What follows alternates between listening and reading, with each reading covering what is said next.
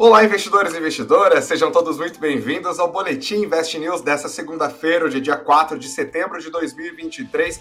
E a partir de agora começamos uma nova fase comigo. Sendo jornalista econômico para a gente ficar sempre informado sobre o que está fazendo preço, os principais movimentos do pregão do dia e também aqueles assuntos que estão afetando das expectativas dos investidores. Talvez você já me conheça de outros carnavais, talvez de outros canais. Nesse caso, é um prazer estar aqui de volta. Vamos dar continuidade à nossa relação. Conto com você para que cada vez mais pessoas se aproximem de nós. Também conversaremos com mais e novas pessoas aqui. Talvez você não me conheça. Nesse caso, muito prazer. Espero contar com a sua ajuda, com a sua generosidade nessa nova fase. Hoje a gente conta também com a presença mais do que especial da minha fonte, do meu amigo aqui, Alex Alex Agostini, economista-chefe da Austin Rating. Alex, tudo bem por aí, querido? Fala, Greg, tudo bem? Obrigado pelo convite e parabéns por estar na nova casa e que vai ser um sucesso, não tenho dúvida disso, como sempre foi. Vai ser um sucesso, com certeza. O Alex já vai ficar aqui na nossa salinha de espera. Vamos botar ele no banco rapidinho, porque agora a gente vai para a escalada e a gente começa a falar dos assuntos dessa segunda-feira, como eu disse, 4 de setembro de 2023. Será que o Brasil está no caminho certo? Indicadores macroeconômicos apontam para direções distintas e enquanto os investidores estrangeiros estavam comprando bolsa nos meses anteriores, agosto foi de arrasta para cima, bilhões de reais sendo retirados da nossa bolsa. Será o futuro é proveitoso ou o momento ainda é de cautela? Além da, dos gringos dando adeus para a bolsa brasileira, a gente fala sobre a situação dos fundos imobiliários. O número de IPOs do mês de agosto, e nesse ano, na verdade, está bem fraquinho. A gente vai falar sobre as principais razões para isso e as expectativas dos especialistas para o setor dos fundos imobiliários. Continuam a crescer, né? A indústria completou 30 anos agora há pouco. A gente também fala sobre os dividendos da XP Investimentos. Não, você não me ouviu errado. É a primeira vez que a XP vai pagar dividendos desde que abriu o capital lá na Nasdaq, nos Estados Unidos. Esses e outros destaques, e a gente já começa conversando com o Alex sobre o futuro da economia brasileira. Esse é o Boletim Invest News. Agora eu trago de volta para a nossa conversa o Alex. Alex, mais uma vez, seja muito bem-vindo. Boa noite para você. Obrigado pela sua presença. Alex, eu queria elencar algumas coisas aqui antes de pedir o seu comentário. Olha, eu elenquei pontos positivos e negativos que dão razão para otimismo, no caso de alguns analistas, e razões para temor em relação ao futuro da nossa economia. Começando pelos passos mais positivos. Os dados do PIB do primeiro semestre desse ano vieram bastante acima do que o mercado estava esperando, tanto da divulgação do primeiro TRI quanto da divulgação do segundo trimestre. O Twitter rendeu vários memes a respeito disso, inclusive. Além disso, a inflação está mais controlada essa altura do campeonato do que se esperava que estaria quando a gente começou o ano, né? O mercado estava tateando os primeiros passos do governo Lula. O dólar também está mais baixo do que boa parte do mercado estava esperando. Nós temos um aspecto positivo que é o início do processo de afrouxamento monetário. A Selic já começou a cair e o Copom já desvendou, inclusive, o seu plano de voo, que é continuar reduzindo os juros de 0,50 ponto percentual em 0,50 ponto percentual. Entre os meses de abril e julho, a nossa bolsa entrou num bull market, subiu firmemente, especialmente os papéis mais espremidos por juros mais altos, o mercado antecipando o movimento de queda de juros. Além disso, nesse período de bull market, nossa bolsa foi muito ajudada pela aposta dos investidores estrangeiros que compraram bastante, enquanto os investidores domésticos ainda ficaram um pouco mais acautelados. Agora, os aspectos negativos que a gente tem visto ao longo das últimas semanas. A arrecadação está em queda, que até é uma coisa que me deixa encucado aqui. Como que o PIB está subindo acima dos esperam, está em queda, um problema reconhecido pelo próprio ministro da Fazenda, Fernando Haddad. Os gastos, por outro lado, estão aumentando e já estavam aumentando desde antes desse governo começar, porque no finzinho do governo Bolsonaro teve a PEC da transição ali, quase 170 bilhões de reais para o governo gastar, além do que estava previsto no orçamento feito no ano passado. O arcabouço fiscal continua sendo visto como pouco factível. As metas de superávit primário ali colocadas geram descrença no mercado financeiro, o que acaba alimentando um temor fiscal. O governo também continua sem base. Estamos no mês 9 de 2023 e a base do governo Lula ainda não é suficiente e o casamento do governo do Centrão ainda não foi oficializado. Além disso, o governo, para justamente tentar entregar esses resultados primários prometidos quando da apresentação do arcabouço fiscal, tem aumentado tributos. Ele não está oficialmente aumentando tributos, mas ele está reformulando algumas estruturas tributárias para aumentar a arrecadação. Na prática, a gente está falando de um aumento de carga tributária, né? Tem três destaques aqui que eu vou pedir para o Thiago colocar na tela, que está no nosso site, está aqui no Invest News. Você jogou no Google Invest News, chegou no nosso site, tá tudo ali, hein? É isso que eu quero que você passe a fazer a partir de agora, inclusive. Coloque o Invest News ali como sua página inicial, fique sempre muito bem informado sobre o que está acontecendo no mercado financeiro. São três grandes pontos. O Thiago vai nos ajudar.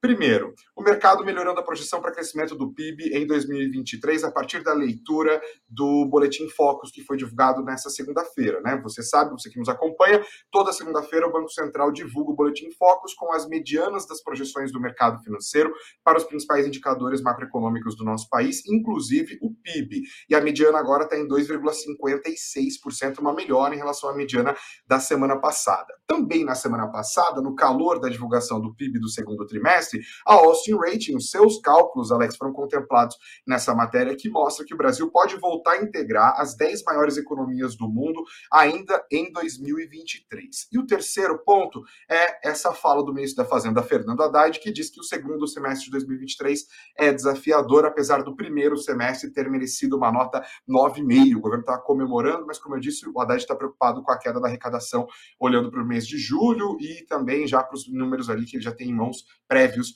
do mês de agosto, que a gente vai conhecer um pouquinho mais adiante. Elencando tudo isso, né, tem muita gente que está otimista e fala: olha, os arautos do apocalipse estão exagerados, a torcida do contra tem que dar uma arrefecida, mas tem muita gente que fala ainda não é o momento de abraçar esse otimismo com o futuro da economia brasileira. Afinal, Alex Agostini, a economia brasileira está no caminho certo ou ainda é cedo para dizer isso?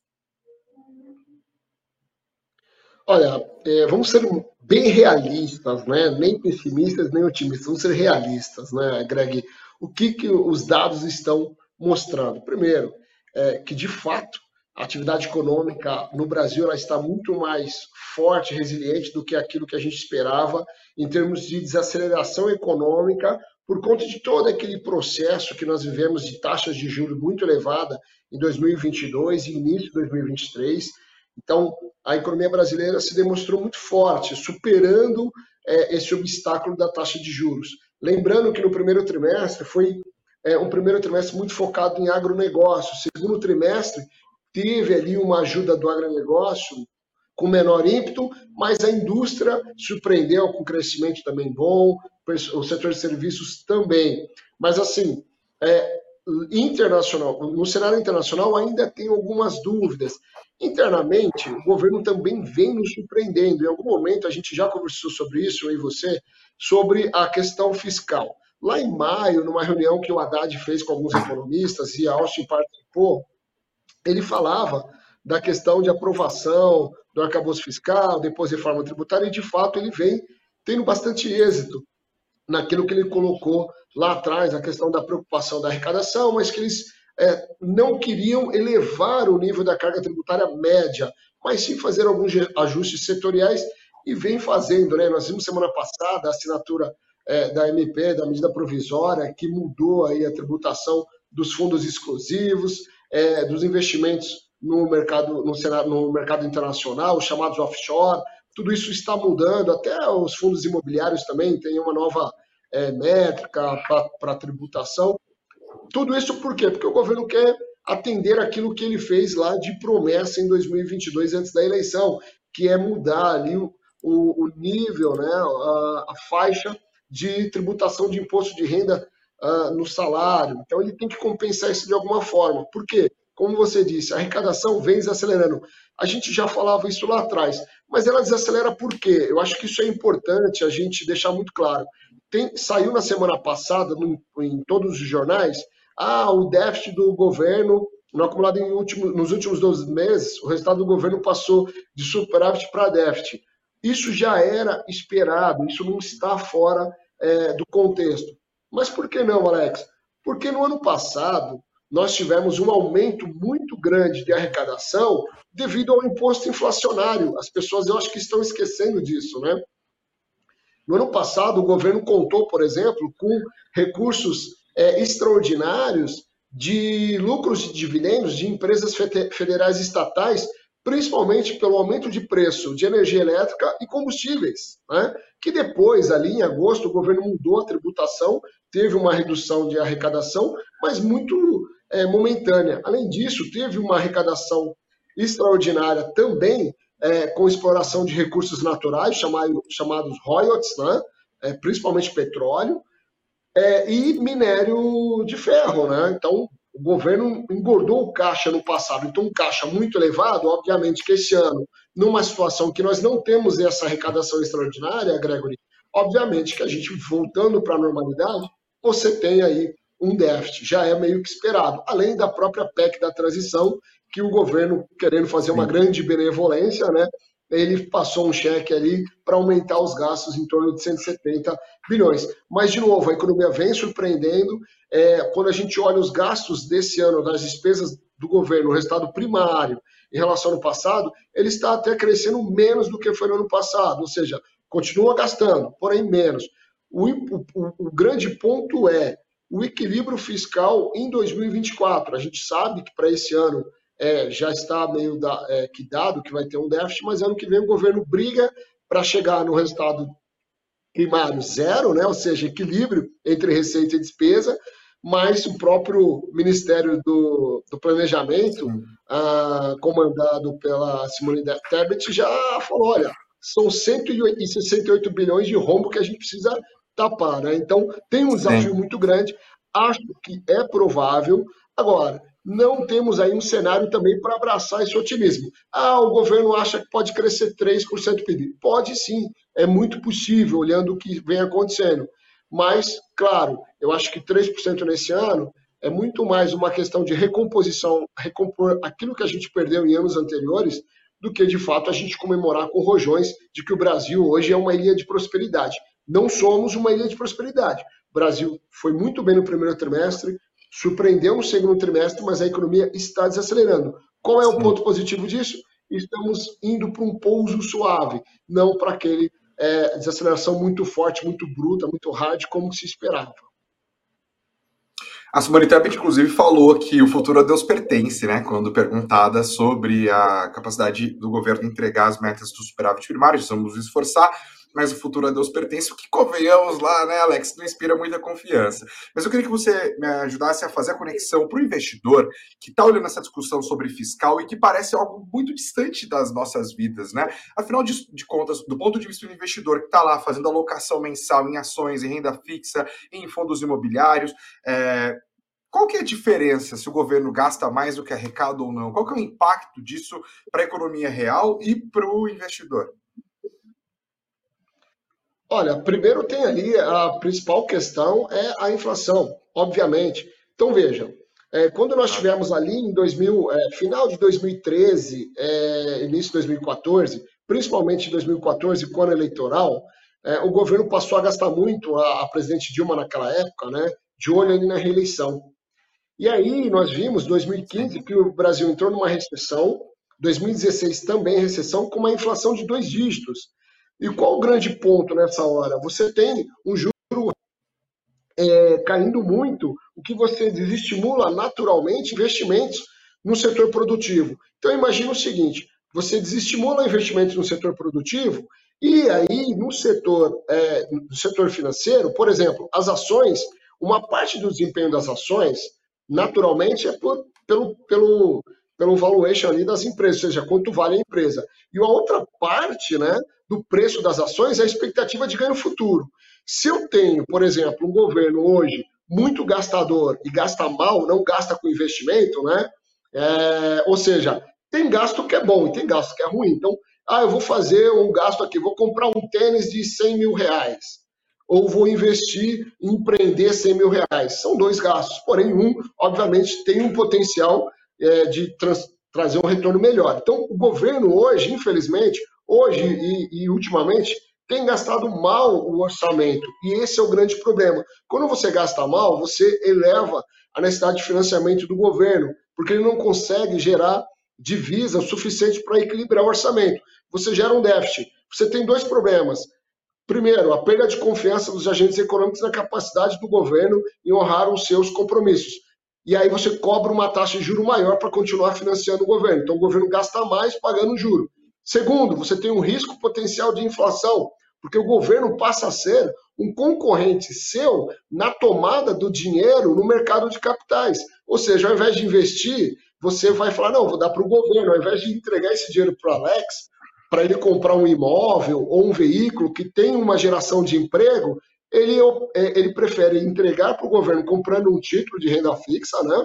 Com um risco menor de pagamento, obviamente, e com um juro maior. Então, essa concorrência do governo para tapar o buraco do déficit acaba atrapalhando os investimentos no setor produtivo, porque o camarada olha e fala: opa, ao invés de eu investir e esperar um retorno é, que seja ali de 12%, 13% ao ano, eu vou deixar aqui em título público.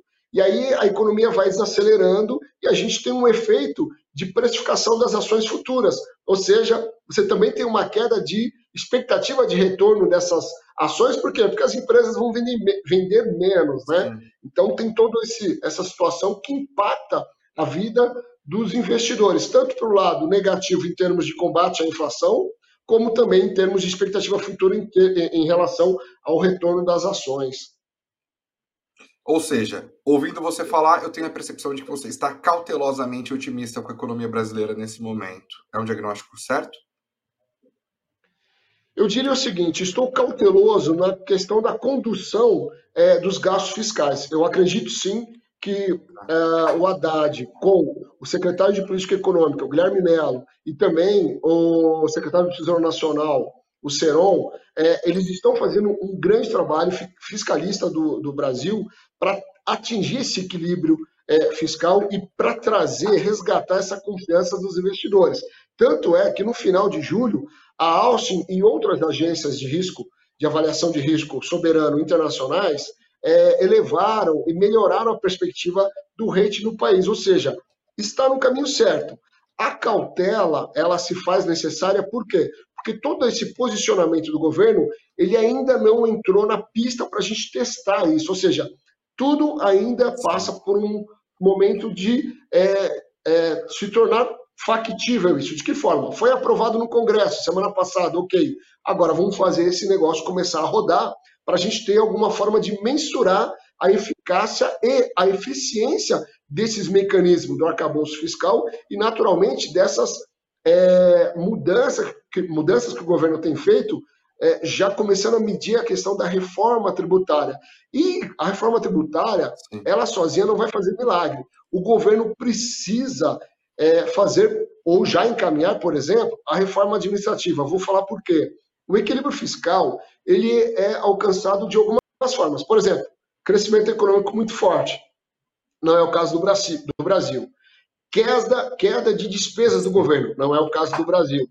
Aumento de arrecadação via aumento de tributos. Em parte, sim. E a outra parte é vendas de ativos, ou seja, transferir aquilo que é do governo estatal para a iniciativa privada.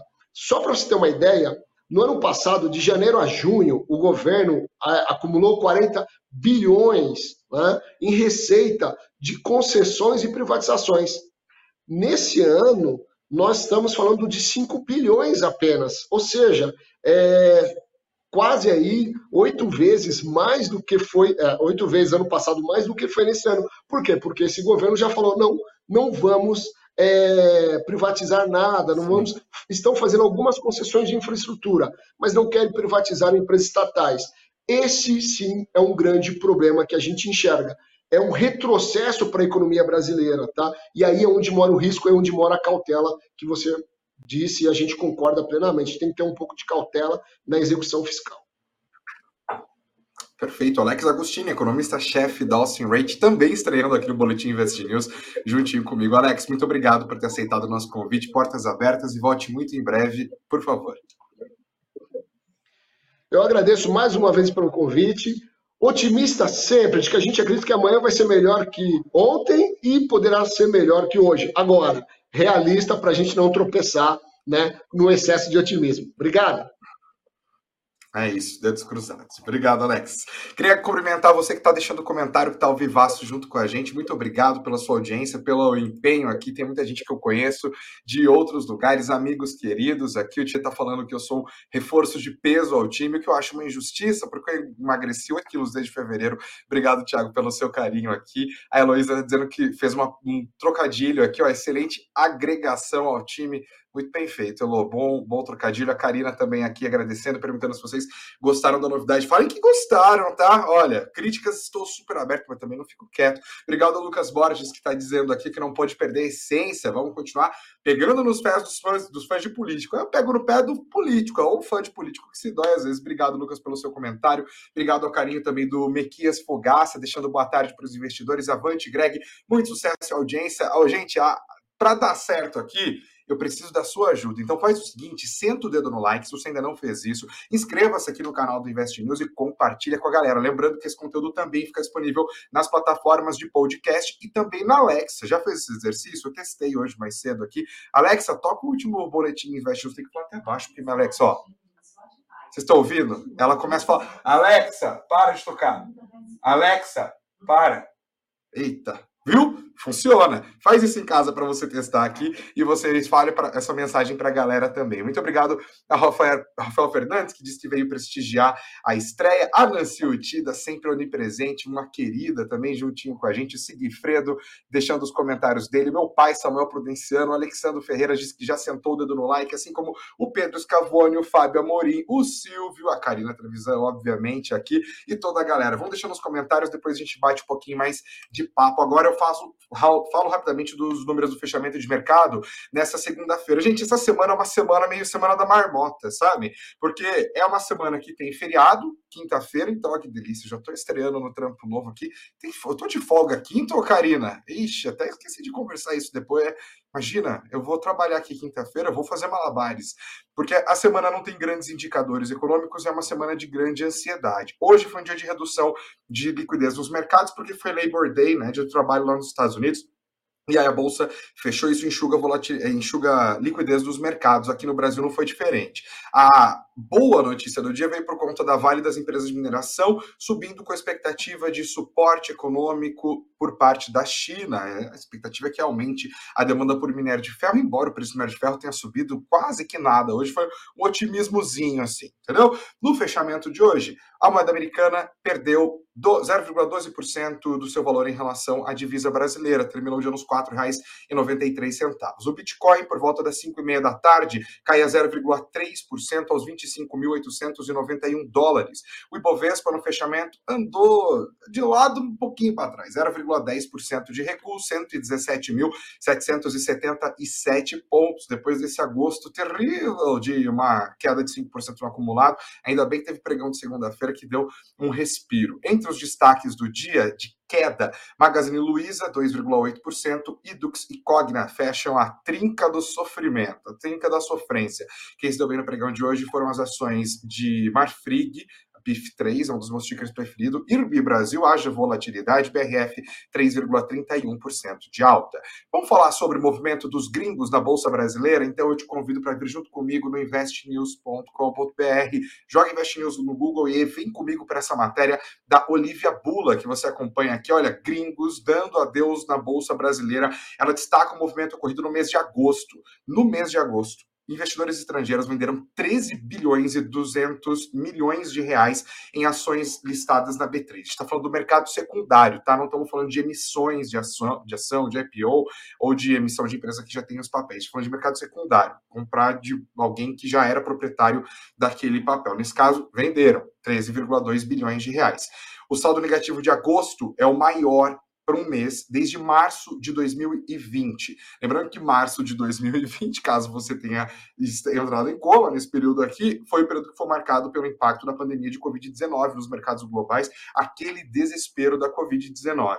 Foi quando o Ibovespa registrou o segundo pior resultado mensal, março de 2020, da história do seu índice, atrás apenas de agosto de 98 e quando houve inclusive um recorde de acionamento de circuit breakers em um único mês. Também houve a retirada mensal de 24 bilhões e 200 milhões de reais em recursos externos da B3, que aliás ainda é histórica. Estamos falando aqui desse dado de 1998.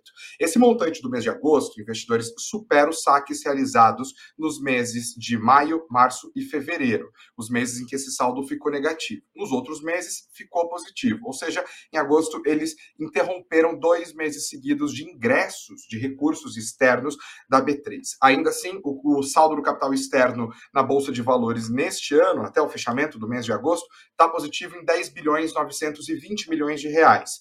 Isso não inclui 10 bilhões e 600 milhões de reais em operações de follow-on e também IPO. Tem dois grandes motivos aqui para os investidores estrangeiros terem saído da bolsa no mês passado. O primeiro deles são as operações de carry trade, que perdem atratividade quando a nossa, o nosso Banco Central começa a reduzir os juros, enquanto o Banco Central americano vai subindo os juros. É basicamente uma operação em que o investidor busca um empréstimo num país que tem taxa de juros mais baixa, como por exemplo os Estados Unidos, e depois transforma esse dinheiro na moeda de um outro país para aplicar num ativo de renda fixa, por exemplo, que vai remunerar a juros mais altos. Isso vai, isso caracteriza essa operação de carry trade com a perda da atratividade nessa operação, né, o diferencial de juros vai sendo reduzido conforme o banco americano vai subindo os juros e o banco brasileiro vai caindo, isso tirou um pouco da atratividade. Além disso, o Banco Central americano está tendo que emitir títulos com taxas impressionantes para os padrões deles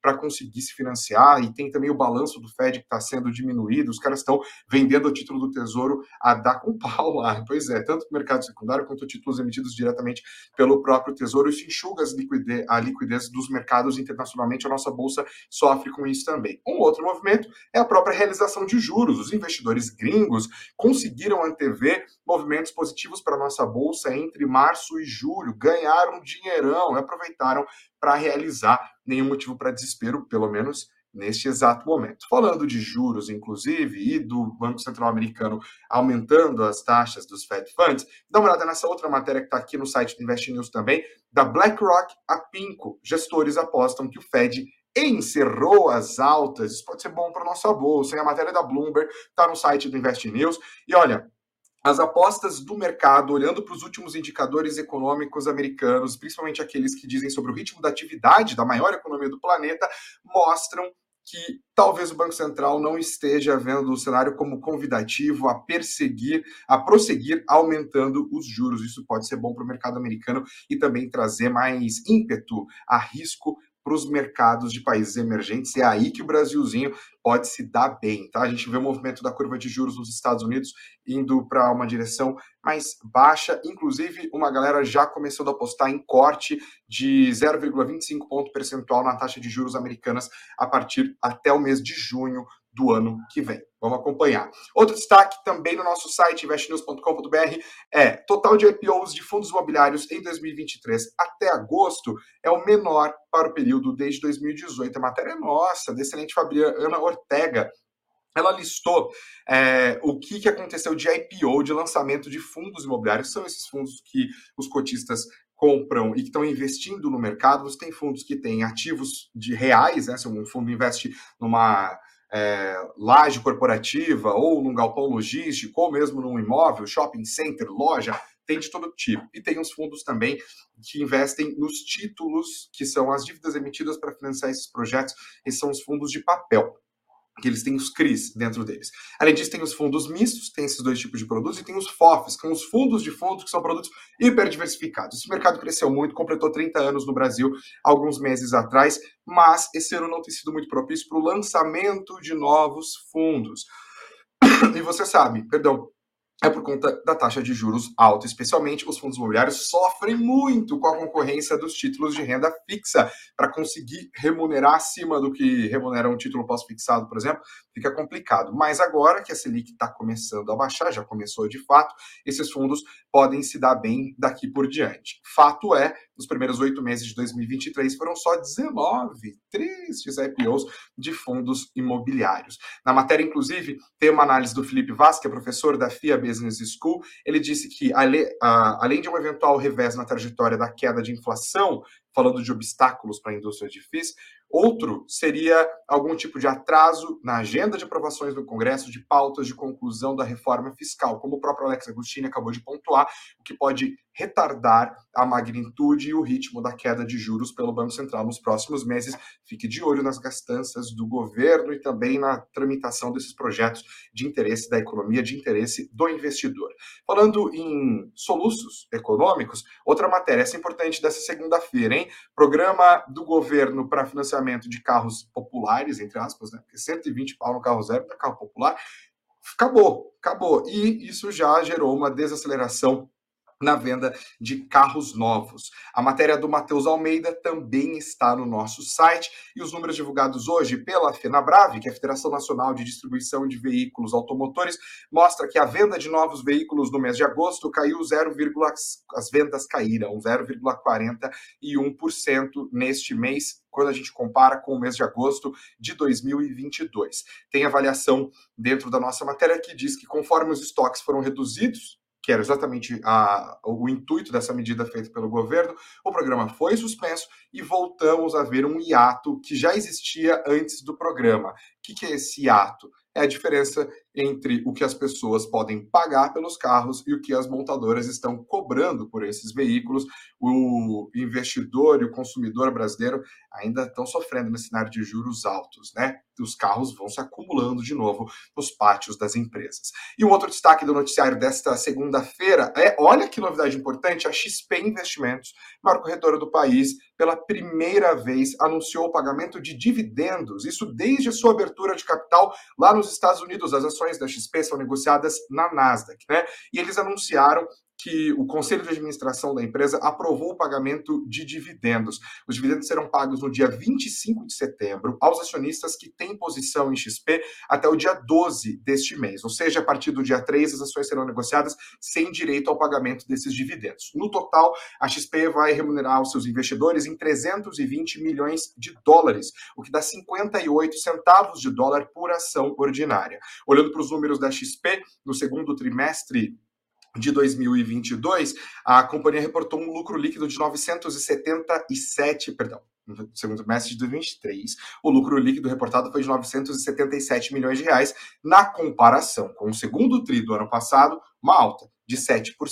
Esse resultado, segundo a companhia, foi reflexo de redução de despesas, porque o desempenho das receitas permaneceu pressionado pelo ambiente macroeconômico, juros altos, mais uma vez. O Bruno Constantino, que é diretor financeiro da XP, divulgou um comunicado na ocasião da divulgação dos números do balanço da XP do segundo trimestre e disse o seguinte: peço liberdade para abrir aspas. Passamos por um processo de controle de custos e aumento de eficiência. Estamos começando a colher os resultados. Vide ampliação nas margens e o aumento da rentabilidade Fecha aspas. Esses foram os destaques dessa segunda-feira. Eu agradeço muitíssimo a todos vocês que estão deixando os comentários aqui, que estão sentando dando like, que estão compartilhando isso com a galera. Agradeço especialmente a confiança no meu trabalho e agradeço com destaque ali nas figuras da Thaís, da Karina e também do Fábio. Obrigado, gente. É um prazer estar com vocês aqui no Invest News. E para você que está me acompanhando nesse momento, de, de, novo, eu peço, senta o dedo no like, vem com, acompanhar o noticiário do nosso site, investnews.com.br, inscreva-se e você pode ativar o sininho também para receber as notificações. Você sabe que além das lives aqui do Boletim Invest News, você também tem à sua disposição todos os dias uma miríade de programas para fazer de você investidor um investidor mais bem informado. E agora é uma honra estar nessa equipe te informando cada vez mais todos os dias, de segunda a sexta-feira, às 18h30, aqui no Boletim Invest News. Uma semana muito próspera para você. Beijos aos de beijos, abraços aos de abraços, muito dinheiro no bolso e que venha terça-feira. Estou te aguardando amanhã, 18h30. Até já.